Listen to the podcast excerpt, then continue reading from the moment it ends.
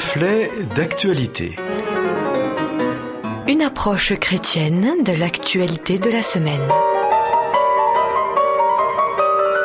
Aujourd'hui, c'est le pasteur Philippe Aurouz qui vous propose sa réflexion Deuxième vague.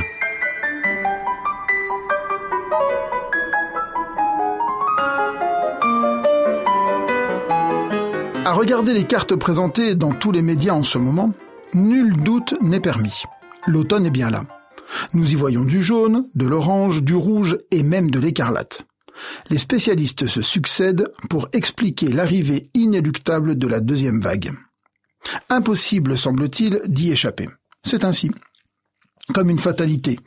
Depuis mars 2020, nous sommes plongés dans une spirale infernale où il devient difficile de savoir, à cause du flot continu d'avis spécialisés, de débats plus ou moins de qualité sur les médias d'information en boucle, de réglementations plus ou moins claires.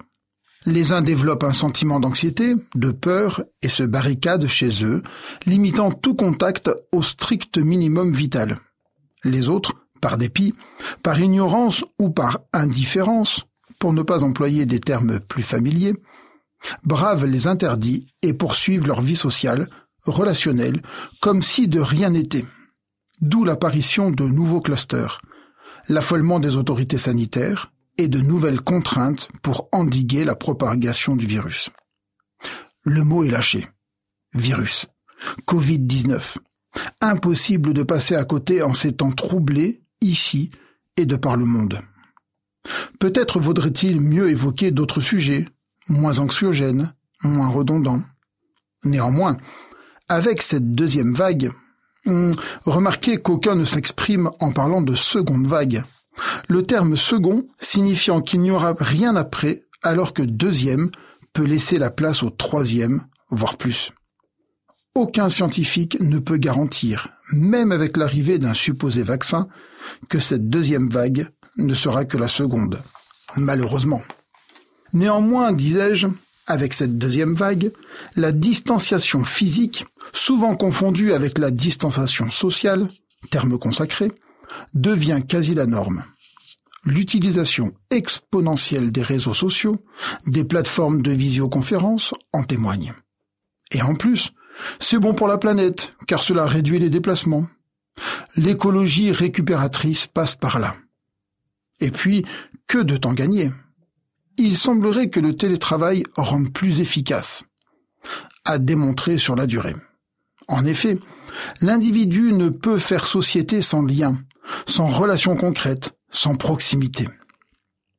Des gestes physiques, des expressions du visage, des silences, le langage corporel, voire du parfum, le tremblement des mains, le rougissement, la transpiration sont nécessaires car tout cela parle et fait partie de la communication humaine. La connexion numérique ne suffit pas pour construire des ponts, elle ne suffit pas pour unir l'humanité, écrit le pape François dans sa dernière encyclique publiée la semaine dernière. Les penseurs, les philosophes, les sociologues, les psychologues, les éducateurs et bien d'autres interpellent la société dans le même sens. Comment faire société à distance les uns des autres? La deuxième vague aura des conséquences bien plus dramatiques que la première. D'abord parce que nous connaissons maintenant les effets du virus, mais aussi parce que les États, les personnels de santé, les entreprises auront beaucoup de difficultés à porter à bout de bras l'ensemble d'une société affectée et dont les individus se replient sur eux-mêmes.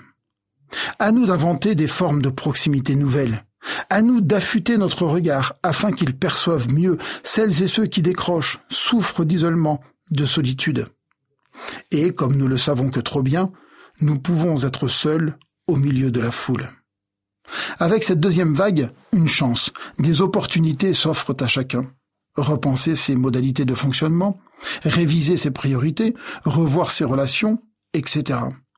Peut-être moins, mais mieux vraisemblablement différemment.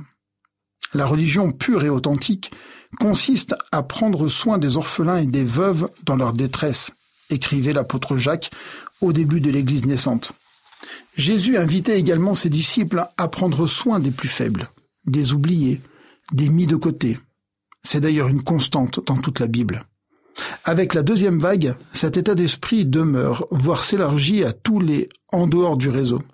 Vous savez, tous ceux dont nous n'avons plus de nouvelles, ou seulement par personne interposée, car ils n'apparaissent pas sur Facebook, Insta ou WhatsApp. Avec la deuxième vague, nous voici responsables de notre prochain, de notre voisin. Bien plus, et certainement mieux qu'avant.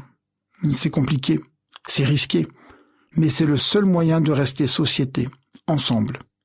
Et qui sait, soyons utopistes, une fois la pandémie éradiquée, ces nouvelles formes d'entraide, de soutien, de proximité pourront perdurer. L'avenir nous le dira.